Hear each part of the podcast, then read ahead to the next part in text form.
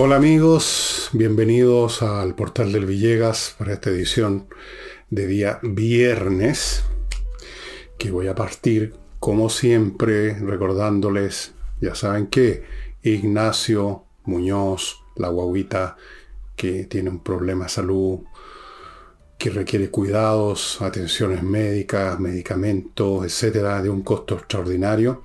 Y por eso que nosotros y otros grupos también estamos en la campaña de estar ayudando a esta familia con transferencias de dinero, básicamente, como a la dirección que ustedes ven a mi, a mi derecha o a mi izquierda, según donde pongan el cartel. No les voy a contar más de Ignacio porque ya saben, y ahí hay una dirección de internet donde ustedes pueden averiguar detalles de cómo está la cosa. Segundo, hoy viernes en la noche hay flamenco en la Casa del Jamón. Nuevo espectáculo estupendo como siempre, todas las veces, de estacionamiento a 50 metros, seguro, subterráneo, comida exquisita, vayan reservando mesas, amigos, qué mejor manera de iniciar el fin de semana que yendo a este espectáculo. Si a usted le gusta salir los viernes a, a un restaurante, bueno, este es un restaurante, usted va a poder comer y beber y además viendo y escuchando flamenco. Tercero, mis libros siguen saliendo a borbotones. A Dios gracias, así ha sido en esta venta de bodega que les ofrece a ustedes muchas opciones para comprar libros de a uno o en grupos con distintas combinaciones de a dos o de a tres a precios para la risa. Venta de bodega. Estamos deshaciéndonos de todo el stock para dejar espacio para lo que pueda venir pronto y que ya les avisaremos en su momento. Así es que ya saben, amigos, todo lo que les he dicho sobre el despacho veloz, la seguridad para el pago, todo, todo sigue vigente, solo que los precios ahora son ridículamente bajos. Y creo que no se me olvida nada más de este tipo de cosas. Ojalá se estén ayudando a la Unión de Amigos los Animales a propósito, que necesita gente que se ponga porque están en este momento en una situación bien crítica debido a que se han ido muchos miembros de, la, de este grupo, que no es una fundación, recuerden, y los animales no tienen, no tienen, no tienen derecho a voto, no tienen a quien salir a movilizarse, no tienen a quien exigir su derecho hasta las últimas consecuencias. Los animales que no están cuidados y alimentados se mueren de la manera más lastimosa. Entre la Unión de Amigos de los Animales, uaa.cl, hágase socio o mande unos pesos o un paquete con comida para animales, gatos, perros, etc. Ya. Ahora sí, entramos en materia, me parece. El Senado votó favorablemente lo que venía de la Cámara de Diputados en cuanto a la ley para tratar el tema de las usurpaciones. Y a eso doña Carolina Tobá lo calificó como un retroceso civilizatorio. Ojo, señora Toa, que si se va a subir se va a subir al púlpito a predicarnos sobre civilización, use palabra civilizada. La palabra civilizatorio no existe, ¿no? Revise su diccionario castellano. Se dice civilizacional. Usted debe haber dicho un retroceso civilizacional. Pero yo entiendo que una persona que está más ocupada de usar clichés que de usar palabras correctamente cae en estos errores. A ella le parece un retroceso civilizatorio que se apruebe un proyecto en el cual las personas tienen derecho a defenderse, a defender sus bienes, a defender su propiedad de los que vienen a quitársela. Eso le parece a ella un retroceso civilizatorio. Y dice que para eso está el Estado y que el monopolio de la fuerza está en manos del Estado. Claro, en teoría, pero ¿qué pasa si el monopolio teórico está en manos del Estado, pero en la práctica no usa ese recurso porque el gobierno no quiere ponerse de punta con los compañeros Pobla o con quien sea que se toman un terreno, que se toman unas casas, una horda numerosa, no uno o dos, sino que varios, y entonces es un campamento y pasa el tiempo y no se hace nada. Entonces ese monopolio es un monopolio de la pasividad, un monopolio de la complicidad, haría yo también, con esos grupos por razones ideológicas. Entonces, no es por gusto que la gente le gustaría o tener derecho a sacar a empujones a alguien que se metió en su casa A nadie le gusta tirar en esos territorios que no son los de la gente normal, pero ¿qué hace la gente si ni la policía, ni la justicia, ni nadie realmente hace nada y se limitan a decir que tienen el monopolio del uso de la fuerza? Pero no la usan. Entonces, ¿monopolio de qué, señora Tobá, y su retroceso civilizatorio? Bueno, ¿qué va a hacer el gobierno? Tienen 30 días para presentar un veto. Los vetos pueden ser de distinto tipo. Hay un veto sustitutivo, hay un veto aclaratorio, hay un veto total, hay distintos vetos. Eh, si es un veto total, eh, el Congreso puede insistir en su postura, pero para eso necesita dos tercios. Eh, puede vetar algunas partes del proyecto y sustituirla, eso del veto sustitutivo, por otra redacción de autoridad del gobierno. Hay muchas maneras. El hecho es que se pusieron de punta contra, este, contra esta, esta votación del Congreso, porque es un retroceso, un retroceso civilizatorio. No, no, no, no, no. Aquí el retroceso civilizacional, como debe decirse, es el que ha protagonizado el Estado al no hacerse cargo de la primera tarea civilizacional de un Estado que es resguardar el orden público, lo cual incluye hacer que se cumpla la ley, sancionar a quienes la quebrantan y respetar la propiedad. Tema que por supuesto a las izquierdas les, huele mal. A ellos les gusta tener propiedades, les gusta tener carteras caras, les gusta viajar a resort caro, les gusta tener casas caras, ir a hospitales caros, vivir lo mejor posible, pero igual arriscan la nariz cuando se habla de propiedad, de propiedad individual, de individualismo, todo eso les molesta, ataca sus fibras más internas de su mentalidad colectivista, tribalista. Eso es. La primera tarea del Estado civilizado es resguardar el orden público y el orden público incluye por supuesto la propiedad porque una sociedad donde todos se arrebatan unos a otros su propiedad no es una sociedad, pues es una guerra de todos contra todos la ley de la selva. Lea a Tomás Hobbes, si es que sabe quién es Tomás Hobbes, señora Toa, lea un libro de él que se llama Leviatán. No, no es una serie de, Netflix, es un libro de un señor del siglo XVII que se llamaba Thomas Hobbes. Ahí está explicado esto de para qué están los estados, por qué se originan los estados. Precisamente para hacer lo que este estado, lo que este gobierno, con usted como vicepresidenta, literalmente, lo cual es increíble, es surrealista, no hace. Y por eso se llegó a un proyecto de este tipo. No habría sido necesario un proyecto así si el Estado hubiera estado cumpliendo todo el tiempo su tarea hace tiempo que no lo hace, no lo quiere hacer. Hay sectores ideológicos, como denunció el señor, eh, el señor Castro, senador socialista, que provienen del Partido Comunista y de los, de los niñitos y de los ancianos con problemas ya de deterioro cognitivo que están en Frente Amplio. Entonces, el, el retroceso civilizatorio es el resultado del retroceso civilizacional que este gobierno le ha asestado al país. Así que bueno, vamos a ver en qué queda toda esta cuestión, si, qué clase de veto va a presentar el gobierno, cómo va a ser la reacción del Congreso. Está todo esto por verse, van a correr los días, no sé cuándo van a presentar su veto, si mañana, pasado, tienen 30 días, ahí se verá. O quizás no presentan nunca el veto. Vamos a ver, vamos a ver. Eh, el hecho es que mm, el propósito de Toba Aquí hay algo que quiero que anote casi a última hora.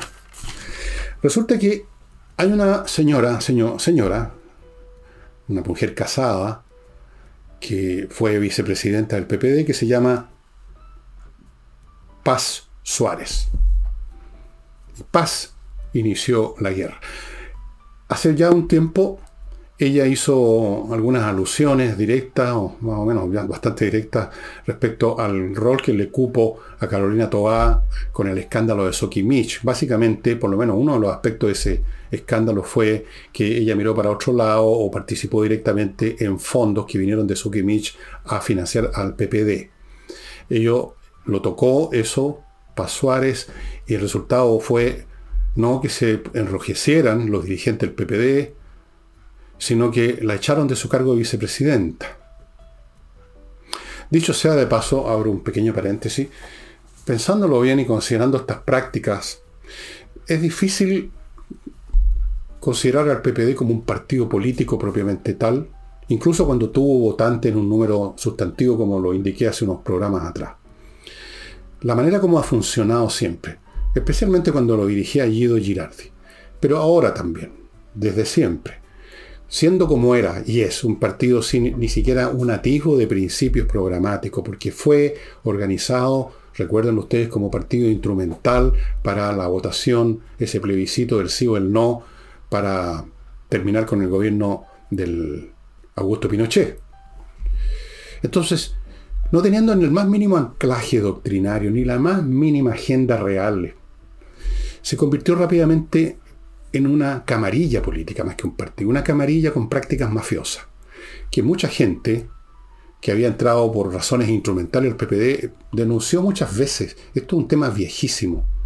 La imagen que, que se creó y existió, y yo no sé si existe todavía porque está un poco más atrás ahora de la primera línea el señor Girardi respecto a las prácticas de él, bueno, quizás ustedes se acuerdan o quizás no, pero el hecho que es una camarilla con prácticas que se acercan bastante a las que usaba Al Capone en Chicago. Entonces, no se enrojecieron y nunca se van a enrojecer con actos como ese, de que alguien de alguna forma se contacte con una empresa para que le llegue plata. Y hubo otros elementos en ese escándalo. Pueden ustedes averiguarlo leyendo un poquito los archivos de la prensa. Fuera de eso, la señora Tobá, como sabemos, es, fue protagonista directa, o sea, más, más directa no puede ser en el agujero de 21 mil millones de pesos que quedó en la Municipalidad de Santiago, que fue un escándalo tan mayúsculo que se tuvo que exiliar más o menos por ocho años de la política. Bueno, en vista de toda esta cuestión y en vista de otras cosas, doña Paz Suárez renunció al PPD y en una entrevista que me mandaron, eh, el video, no sé en qué canal, en qué entidad, era un medio de comunicaciones, se fue, pero se fue como los guerreros partos de la antigüedad disparando flechas para atrás. Eh, no tiene muy buena relación, digamos, con Carolina Toá. Y dijo, entre otras cosas, que se equivoca el PPD si cree que la señora Toá alguna vez va a ser presidenta de Chile. Dice, eso es imposible. Yo creo que es imposible también, pero dada el nivel de coeficiente intelectual que tiene el, votante, bueno, o tenía, espero que haya cambiado eso, cual todo puede suceder. Eh, dijo que doña Carolina Toá ejerce violencia política de género. La ejerció contra ella, doña Paz, la ejerció contra otra persona que nombró, que no recuerdo el nombre. Y cuando uno la ha visto, cuando se sabe las conductas, lo, lo, los arrebatos emocionales de la señora Toa cuando algo no le gusta, que de repente se retira en medio de una reunión con gente del Congreso que está preguntándole cosas y no le gusta y se manda a cambiar. O, sea, es, irascible la, esta pequeña mujer, ¿no es cierto? Chiquitita, con la carita y la cabecita minúscula. Bueno, es, bien explosiva. Entonces, ella dice que ha usado violencia política y si, nos, acordamos de que ella ha estado, la señora Tobá se ajustó muy bien a esta camarilla política que es el PPD y a sus prácticas, yo creo que más o menos es, bastante, eh, es bastante plausible la, postura de doña Pasuare, que se va, no dejó de recordar, por supuesto, el tremendo forado que dejó la señora Toa en la municipalidad, como yo tampoco dejo de recordarlo porque aquí no hay buena memoria. Resulta bastante curioso que una persona como Paz Suárez, que por lo que yo la escuché en esta entrevista, es una persona inteligente, que va derecho al punto, con simpleza, sin usar clichés, que es la especialidad de la señora Toá. Pero ella la echaron de su cargo de vicepresidenta del partido, y la señora Toá, que no sabe sino hablar con cliché, y que dejó un hoyo de 21 mil millones, es vicepresidente de Chile. ¿No les parece el mundo al revés? A mí me parece el mundo al revés, por lo menos. Pero estamos en una de esas etapas históricas en que el mundo se da vuelta, todo patas para arriba. Eh, y entonces tenemos retroceso civilizatorio. Voy a mi primer bloque, amigos. Seguridad y accesos, ya saben, una firma que instala el equipamiento más avanzado de sensores, visores, cámaras, y toda clase de instrumentos electrónicos y de otro tipo y protocolos de comportamiento para proteger la entrada a su condominio o a su edificio, que es la defensa, no hay otra. Cuando los ladrones, cuando los delincuentes transponen la entrada de un edificio o de un condominio, transponer después la puerta de un departamento o la puerta de una casa no cuesta nada y alguien la va a pasar mal. Pónganse en contacto con seguridad y accesos ahora, antes que pase. Continúo con GISO una empresa que se encarga de gestionar por usted los reembolsos de las ISAPRES para que usted se evite los trámites, ir a la aseguradora, hablar con una secretaria, después hablar con otra. La plata finalmente vuelve. Yo, nunca he dejado de recibir los reembolsos que se me debían, pero hay que hacer trámite y hoy en día no es tan agradable salir a la calle por muchas razones, ¿no? Ellos, GISO, se hacen cargo, ponen un gestor para usted nada más para que haga todo el trámite y usted reciba su reembolso un muy innovador servicio que está disponible para ustedes. Continúe con avec los, los señores de entrenainglés.com, una academia de inglés gestionada por profesores de inglés que dan clases online y que están ofreciendo ahora una oportunidad única para que usted termine este año hablando inglés. Es un plan de 24 clases más dos clases gratis de conversación para que pula lo que aprendió. Todo, todo, todo por 399 mil pesos, amigos. Una excelente oportunidad por un precio absolutamente razonable, más que razonable, para aprender inglés de una vez por todas. Yo sé que muchos de ustedes más de alguno de ustedes por lo menos ha estado en unas primeras clases en un instituto de inglés X, Y Z o en esta otra y lo han abandonado, mucha gente en la sala de clase, hay que llegar, una lata. Estos son clases online, funcionan súper bien. Cualquier consulta, mande un mail a coordinación y termino este bloque con Torch, y esta vez tampoco les muestro porque se las mostré ayer me parece, una linterna, las linternas más potentes, más modernas, más prácticas que hay en este momento en el mercado, resisten el agua, resisten caída, tienen una potencia luminosa que nadie le puede competir, autonomía energética porque usted no tiene que ir a comprar pilas cada cierto tiempo en la librería, usted lo enchufa en la pared o lo enchufa con una unidad USB al computador y se cargan y quedan impeques, yo ya lo he hecho varias veces con las linternas que tengo aquí para mostrárselas a ustedes. Torch, estimados amigos, es bueno siempre tener una linterna.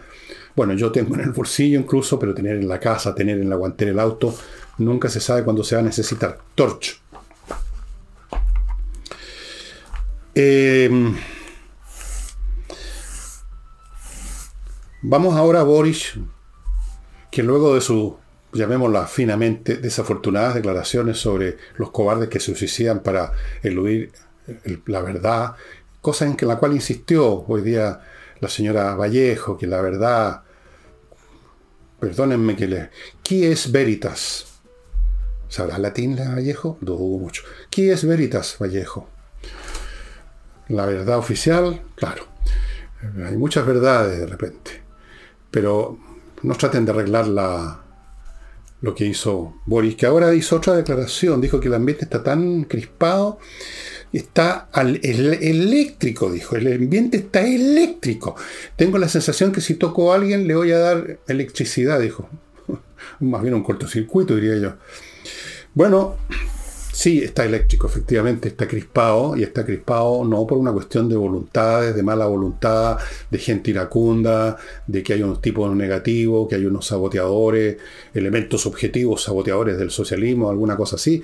Es el resultado natural de un proceso que inició la propia izquierda, cuando se convirtió de ser una izquierda renovada en la época de la concertación, empezó a llegar esta nueva generación de tontones a descubrir la folletería que ya habían visto sus abuelos, que estaba amarillando en un baúl, la descubrieron y con los ojos en blanco se pusieron marxistas de nuevo o algo por el estilo, ni siquiera marxistas porque no han leído en su, en su vida Das Capital, no lo entenderían en primer lugar.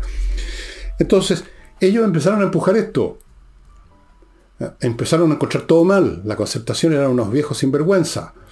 ellos venían a limpiar, como hemos visto que bien la han limpiado y que altos estándares éticos tienen, como hemos visto con el tema de las fundaciones. Ellos venían a limpiar el país, ellos venían a renovar el país, ellos venían a hacer la revolución, ellos venían a echar abajo el modelo neoliberal. Bueno, ¿qué es lo que es eso sino crispar la situación, pues cuando llega, es como en una fiesta que estamos, o en una comida que estamos todos conversando tranquilamente, llegan unos tipos pateando la mesa. Eso fue lo que hicieron estos señores. Entonces, claro, pero el propio Boris y los demás, el propio Boris, por ejemplo, con esa declaración tan tonta que hizo de los suicidas cobardes, él crispa el ambiente, él lo electrifica, lo electriza y lo cortocircuitea. De hecho, lo está incendiando. Los cortocircuitos producen incendio. Supongo que se habrá enterado Boris de eso en una de esas de sus lecturas. Eh, esto a propósito de los 50 años, que pinta la cosa bastante oscura. Eh, hay una persona aquí que, bueno, José Antonio Cast, a propósito de Boric. Ya saben ustedes que José Antonio Cast fue bien duro y con toda razón con Boric y dijo que el cobarde es Boric en el fondo por estar haciendo esos juicios así con la seguridad que le da estar en una tribuna y rodeado de, guardias de corps, nadie lo puede tocar. Y, lo que hizo con la camiseta donde está la cara acribillada a balazos de Jaime Guzmán. Bueno, Kass continúa presionando fuerte. Y dijo ahora lo siguiente, que lo noté textual, comillas, se están generando las condiciones para, un, para una conmemoración violenta y compleja y el presidente será el principal responsable.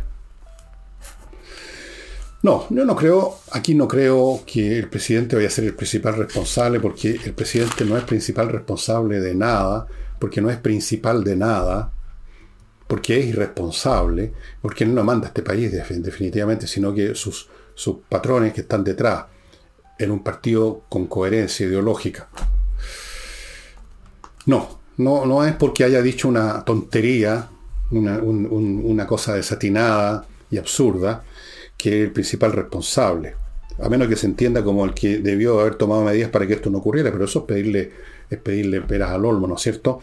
El, el responsable van a ser los grupos que en este momento, ahora, por lo que sé, están organizando nuevos actos de violencia para eso que llaman conmemorar el 11 de septiembre.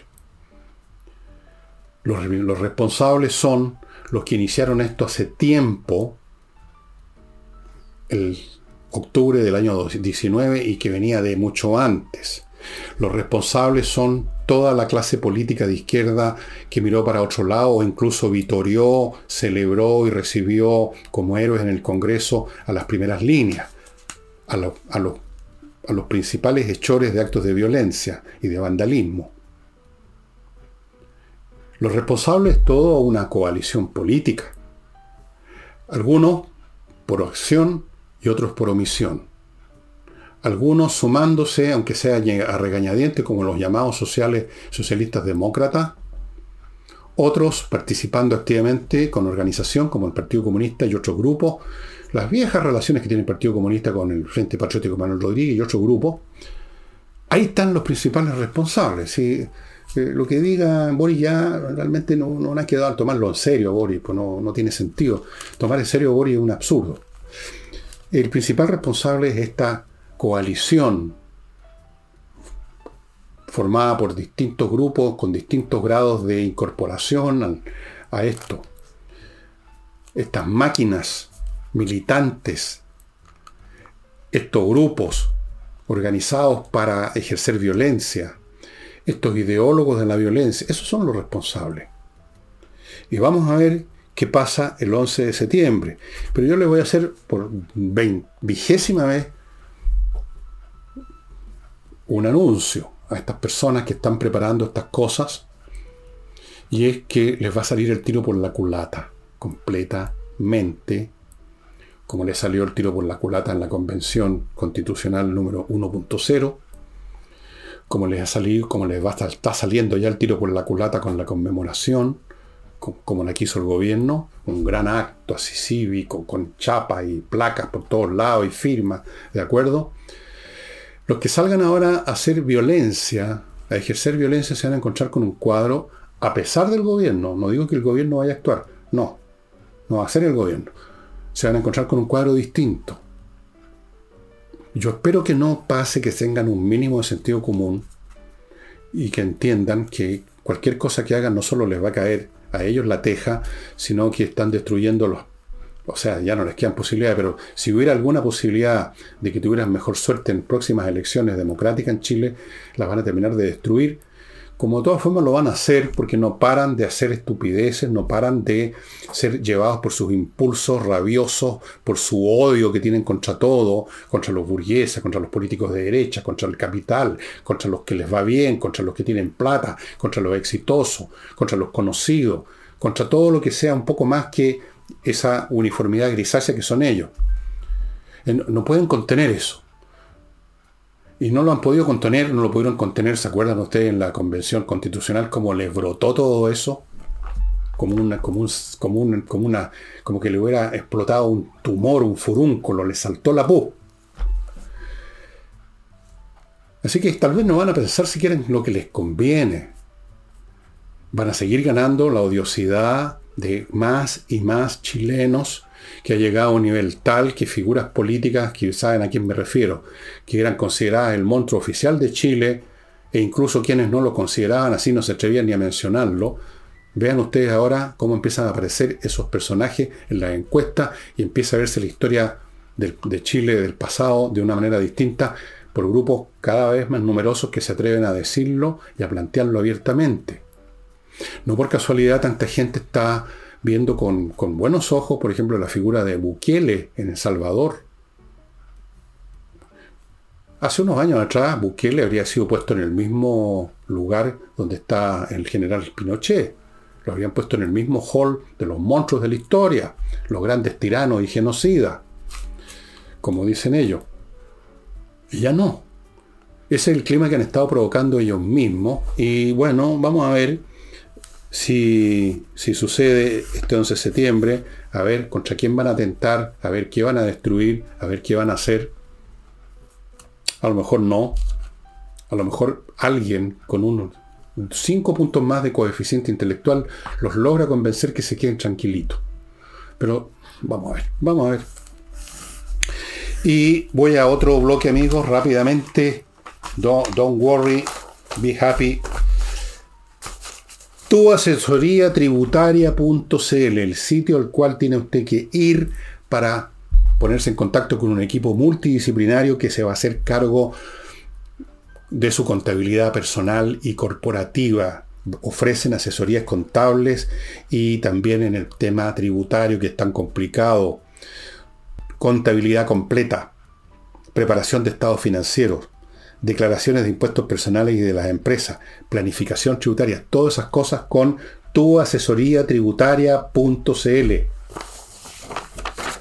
Continúo con kmmillas.cl, donde usted puede vender esas millas acumuladas por sus vuelos, que no las va a usar y que van a desaparecer en cualquier momento. Quiero insistir en un punto que la gente no sabe. Las millas acumuladas no se acumulan indefinidamente.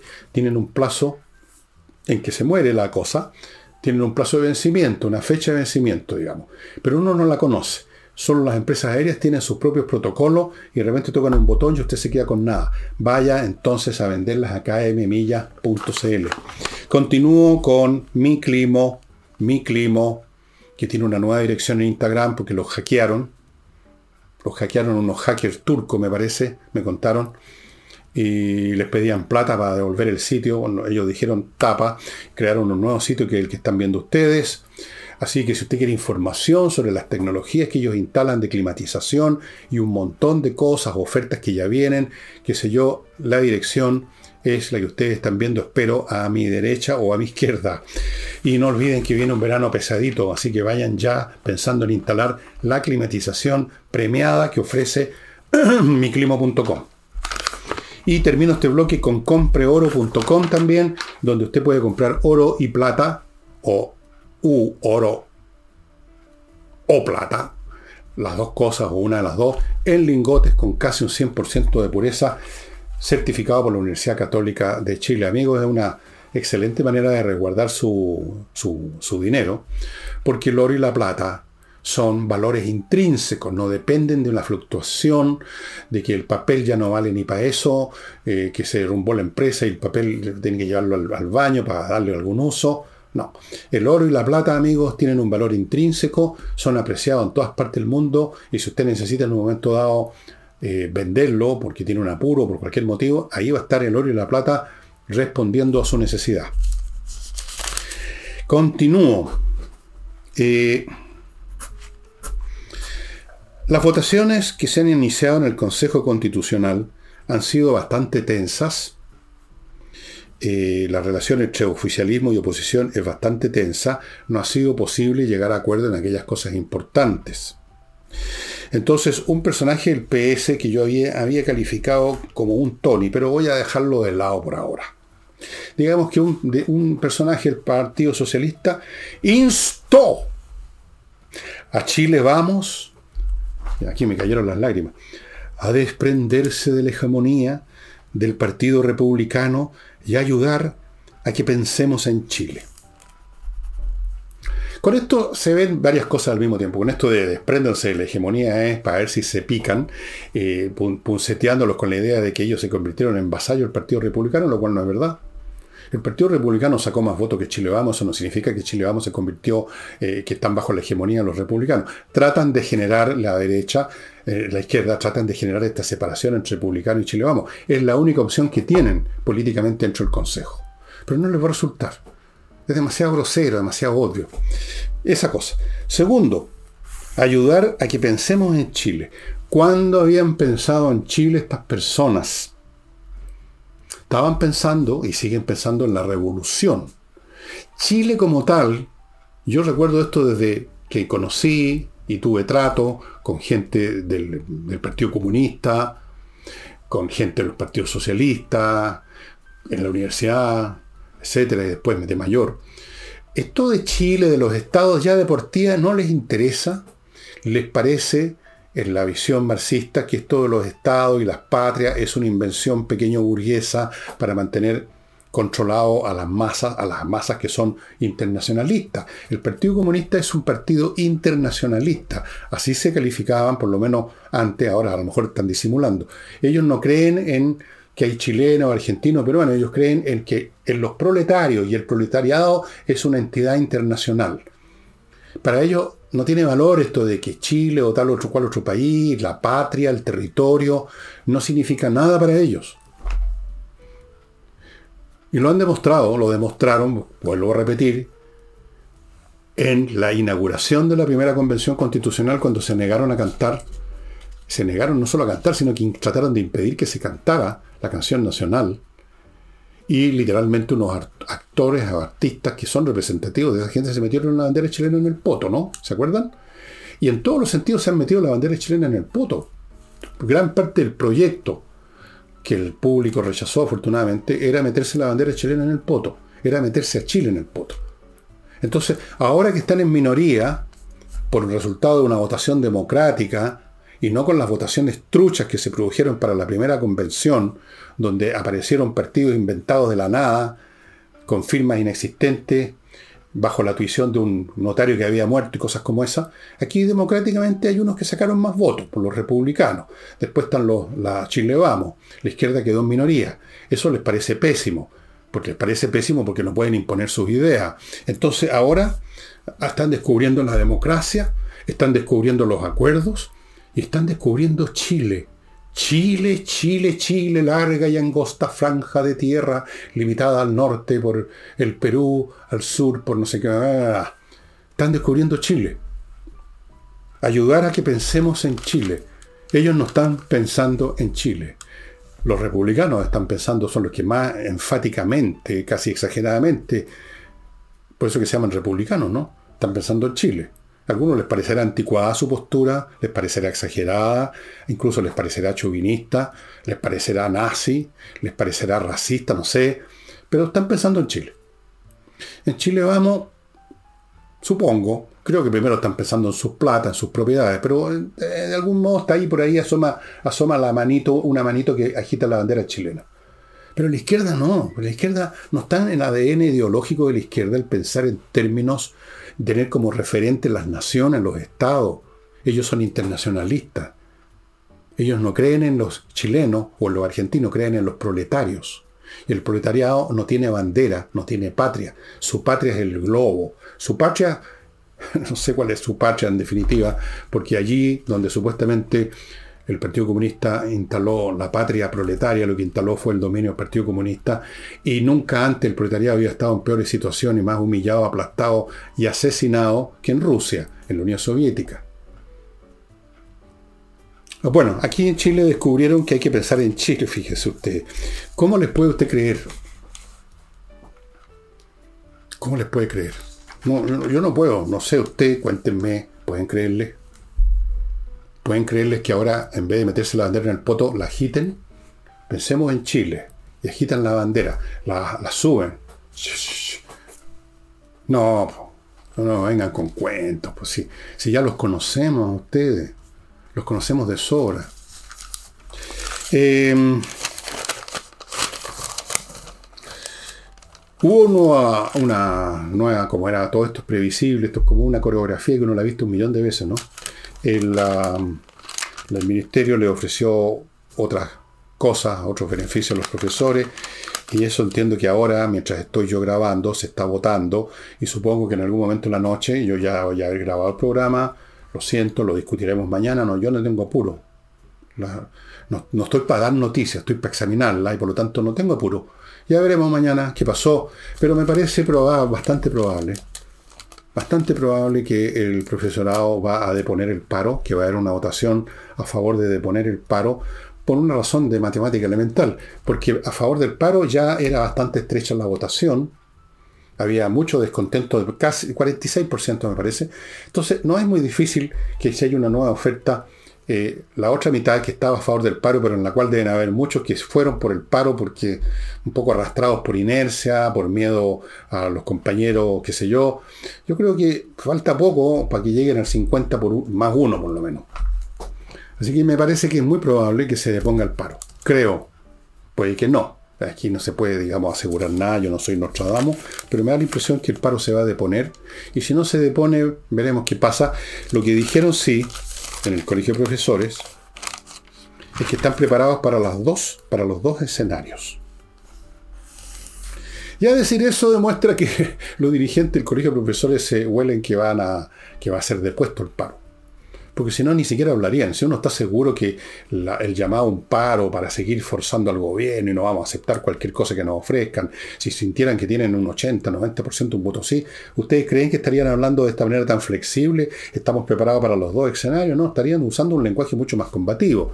Estarían diciendo que seguimos en pie de guerra y no vamos a aceptar cualquier cosa. Este lenguaje es bastante más, eh, más flexible, llamémoslo, más claudicante quizá, no sé. Pero veamos, el escenario de que la gente votara por continuar el paro no presenta mayores problemas, ese es el tipo de cosas que hacen los dirigentes de los colegios de profesores y otros, es llamar a paro. Eh, fuera de eso no veo qué es lo que hacen, salvo llamar a paro. El resto del tiempo están en silencio, no se sabe de ellos. Cuando llegan a aparecer es porque están llamando a un paro, ¿no es así? Ok, ahí no hay problema. Tienen, digamos, una coreografía, un libreto hecho desde tiempos inmemoriales. Pero ¿qué pasa si es depuesto el paro? ¿Qué conclusiones va a sacar la dirección del colegio de profesores, el señor Díaz? Naturalmente va a tratar de ponerlo esto bajo la mejor luz, va a usar las luces y sombras de Marcel quizá, va, se a acatar la decisión democrática, pero igual vamos a seguir luchando, pues ya anunció algo de eso, que van a seguir insistiendo, o sea, otra vez asumiendo indirectamente que va a deponerse el paro, pero ellos van a seguir, por eso que se dicen vamos a seguir, a pesar de, no lo dice, pero está claro, implícito, ¿no? Va a decir todas esas cosas, lo va a presentar en las mejores luces, pero yo creo que no sé si serán conscientes, no sé si cuál es el nivel intelectual de estas personas, pero me imagino que esto, como es tan obvio, se van a dar cuenta que lo que está en crisis no es solo la educación en general, que es lo importante, o más bien dicho, está muerta ya, ese es mi, diagnóstico. Yo no soy médico, más bien soy empresario con en esta materia. ¿Qué consecuencias van a sacar respecto a la conducta y a la postura del colegio de profesores? De la cual tuvimos tantos ejemplos tan fastidiosos durante el tiempo en que estaba eh, vigente esto, la, histeria del COVID. Porque eso es lo que finalmente se reveló que era. Sí, claro, murió gente, como muere gente todos los años con toda clase de enfermedad. Para no contar los que se murieron porque no los atendieron en los hospitales debido a la emergencia, el COVID todo el cuenteo. En fin, en fin, etc. Ya los conocemos. ¿Van a plantearse de una manera distinta? ¿Vamos a escuchar alguna vez al colegio de profesores realmente haciendo proposiciones concretas sobre cómo enfrentar la situación, a ver si pueden resucitar el muerto? Porque en una de esas pueden, como Jesucristo resucitó a Lázaro, resucitar el muerto. Por lo menos tratar o presentarse como tratando. O van a volver a hablar de paro. Van a volver a hablar de deudas históricas. Van a volver a ponerse como víctimas de la maldad, de la desidia, de la indiferencia del Estado a lo largo de años, de años. Creo que este cuento tiene como 50 años, toda la deuda histórica van a seguir en esa postura de los quejicosos llamando a paro o van a acordarse que son profesores y van a hacer un, examen de conciencia de qué es lo que están haciendo ellos mal como profesores, qué es lo que están haciendo mal como colegio profesores, cómo podrían renovar el entusiasmo, si es que todavía existe del profesorado por hacer clases bien y aprender bien sus materias y perfeccionarse, qué hacer para restituir las disciplinas en los colegios, proponer medidas para eso en vez de incluso a veces aplaudir a los que van a destruir la convivencia en el colegio, van a hacer ese examen de conciencia, lo dudo mucho. O sea, lo que estoy diciendo es una novela de ciencia ficción, literalmente. Estoy empezando a escribir una novela de ciencia ficción, parece. Amigos, life balance. ¿Tiene usted problemas? ¿Te ha pasado de peso? ¿Quiere bajar de peso? ¿Quiere verse un poquito menos con una panza de como que estuviera embarazado, quiere, no se siente bien cuando sube una escala, eh, en fin, mil cosas, póngase en contacto con lifebalance.com, la dirección completa la están viendo a mi derecha o a mi izquierda, van a su casa, miden las variables de su cuerpo, su peso y otro montón de cosas más, y después de eso y de conversar con usted, saber de su vida, qué es lo que come, qué, tipo de vida hace, si es sedentario, si se hace un poco de ejercicio o no, qué sé yo. Después de todo eso, de enterarse bien de su vida, de su cuerpo, le dan recién en ese momento una guía alimenticia. Esa sí que es de verdad una guía alimenticia y no estas que salen cada cierto tiempo en la revista, que son para todo y por lo tanto para nadie en particular. lifebalancechile.com Continúo con Lomas de Millaray que le ofrece la oportunidad de cambiar completamente su vida, yéndose a Lomas de Millaray, al proyecto inmobiliario que ellos están vendiendo parcelas. El lugar es precioso. En el sitio lomasdemillaray.cl hay un video. Entren y véanlo. Incluso si no, no piensan comprar nada, es muy bonito. Ahí usted puede tener su parcela, su casa. Las parcelas están con agua, electricidad soterrada, o sea, nada de postes con cables, sino que bajo tierra, fibra óptica, caminos amplios, tuti, es llegar e ir, comprar un terreno ahí, hacerse una casa, no sé cómo se la hace, puede ser prefabricada, quizás hay unas casas prefabricadas fantásticas, realmente, y cambiar su modo de vida, cambiar su, su entorno, le cambia, hay mucha gente que lo está haciendo ya. O sea, yo conozco en mi entorno que de este porte montones de personas se están yendo a vivir al sur porque ya no toleran en qué se han convertido nuestras ciudades. Fuera de eso, cerca de Lomas de Millaray, de este proyecto inmobiliario, en la comuna de Los Muermos, se está instalando una ciudad financiera tecnológica o tecnológico-financiera que va a dar muchas oportunidades laborales a los profesionales. Continúo con Edisur, una editorial que produce libros de calidad de grandes autores y está disponible para que usted entre a vitrinear en Compañía 1025 Santiago. Compañía 1025 amigos, vayan a echar una mirada si andan por el centro. Libros muy, pero muy interesantes, precios absolutamente accesibles. Los libros que se lo he mostrado muchas veces son de, bien hechos, la lectura clara, las páginas de buena calidad, estas cosas son importantes, que sea fácil leer, en fin, bien hechos. Edisur. Continúo con Remodeling, una empresa que por lo que me he enterado, hoy día me enteré, está siendo realmente muy solicitada porque están haciendo trabajo de remodelación de primera calidad. De primera calidad. Ojo que yo conozco unas personas, me contaron de unas personas que pusieron a hacer una remodelación unos maestros que sacaron de cualquier parte. El trabajo fue pésimo. Tuvieron que irlo de remodeling, arreglar las cosas y además lo robaron están en cámara. No se meta con maestros chasquillas. Remodeling, amigos míos. Y termino con Ángel Hey, el corredor que vende propiedades todavía en Chile. Bueno, vamos a ver qué pasa con esta votación del profesorado. Eh, vamos a ver, yo creo que, yo creo que hay muy, muy, buenas probabilidades de que se ponga el paro, pero como dije ayer, creo que lamentablemente no, no, eso no cambia nada el estado en que se encuentra la educación. Que hayan clases, si es que hay, porque de repente ya los alumnos no están yendo, o no atienden la clase, miran por otro lado, le tiran papelitos al profesor, o sea, un despelote. Por eso que insisto, el Colegio de Profesores debiera hacer un aporte, esta vez no llamando a paro, sino que proponiendo cosas concretas y no palabrería y demagogia, cosas concretas, técnicas, operacionales, para intentar siquiera restituirle vida a ese cadáver que es la educación pública especialmente.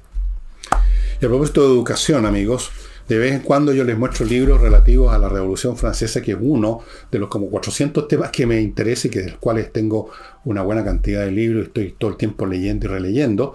Este libro es de un historiador australiano que yo conozco, tengo el gusto de conocer, y el libro es buenísimo. Peter McPhee se llama, y este es el libro. Ustedes pueden encontrar en Amazon y probablemente en otras librerías. El libro es Libertad o Muerte, la Revolución Francesa, los juicios míos son muy buenos, pero más importante que mis juicios son los de otros autores de historia, como por ejemplo aquí dice Peter McPhee, es un soberbio, un estupendo historiador y, de acuerdo a mi punto de vista, es el más, esta es la más fina, la más acabada historia completa de la Revolución Francesa. Eh, McPhee lleva a cabo memorables descripciones y meditados análisis que van más allá de Francia y Europa, presentándonos con una presentando las revoluciones con una dimensión global, incluyendo el Caribe. Así es. Es un libro absorbente. Y aquí hay otra crítica también excelente. El libro es muy bueno, efectivamente. La Revolución Francesa se libró no solo en Francia, pasaron cosas, tuvo en guerra con, con los reinos con Austria, estuvo en guerra con, estaría en guerra con Inglaterra, después cuando la revolución se cumplió, se convirtió en el régimen de Napoleón, que en cierta forma era una continuación de la revolución francesa, pero en forma ordenada, digámoslo así. Pasaron cosas en el Caribe, pasaron cosas en el Caribe, en Haití específicamente. Eh, encuadrar la revolución francesa como parte del proceso mundial que se estaba viviendo en el mundo en el siglo XVIII y que nos, y que nos rebotó a nosotros, recordemos. Varios de los líderes de la independencia chilena, como de las de Argentina y otras partes, eran personas alfabetas, por supuesto, de alto nivel, que absorbieron el pensamiento de los, de los pensadores franceses del siglo XVIII y estuvieron súper interesados en la Revolución Francesa, la siguieron al dedillo, eran contemporáneos de la Revolución Francesa y por lo tanto la Revolución Francesa repercutió también en América Latina y en los procesos de independencia. Bueno, todo ese aspecto global está en este libro, Libertad o Muerte, de mi amigo, me atrevo a decir, Peter McPhee, historiador australiano de gran nivel. El libro está disponible, lo verifiqué, a veces los libros desaparecen, se acaba la edición, pero este está absolutamente disponible a los que les gusta leer sobre historia de la revolución, como a vuestro servidor. He aquí otro volumen Nunca olviden que los distintos libros de historia son distintas historias. Se puede estar hablando del mismo Luis XVI y del mismo Robespierre, pero visto desde un ángulo diferente, examinado desde este punto de vista o desde este otro, y con eso uno se va formando los cuadros más o menos globales de las situaciones. Y eso es todo por hoy, estimados amigos. Mañana es sábado, no sé exactamente no tengo la más mínima idea de qué tema voy a tratar con ustedes en los sábados culturales, pero sí, como de costumbre, voy a buscar un tema que pueda ser del interés de por lo menos las... ¿Cuánta gente viene a este programa los sábados? 8, 10, 12 mil personas, visitas. Está bien, lo asumo. Es un público muy especial. Eh, si usted no ha ido nunca a los sábados culturales, ve este programa de la semana, de lunes a viernes nomás, yo lo invito a que eche, entre porque se va a entretener. Los temas pueden parecer en el título como académico, lo que sí, pero yo no soy un académico. No, me interesa ser académico, nunca fui ni seré. Yo hablo como persona que ha leído algo y que trata de comunicar lo que sabe o lo que sospecha por lo menos y lo hago de la manera más entretenida posible. En fin, ya veremos mañana qué les presento. Y eso sería todo por hoy. Nos estamos viendo, estimados amigos. Chao, chao.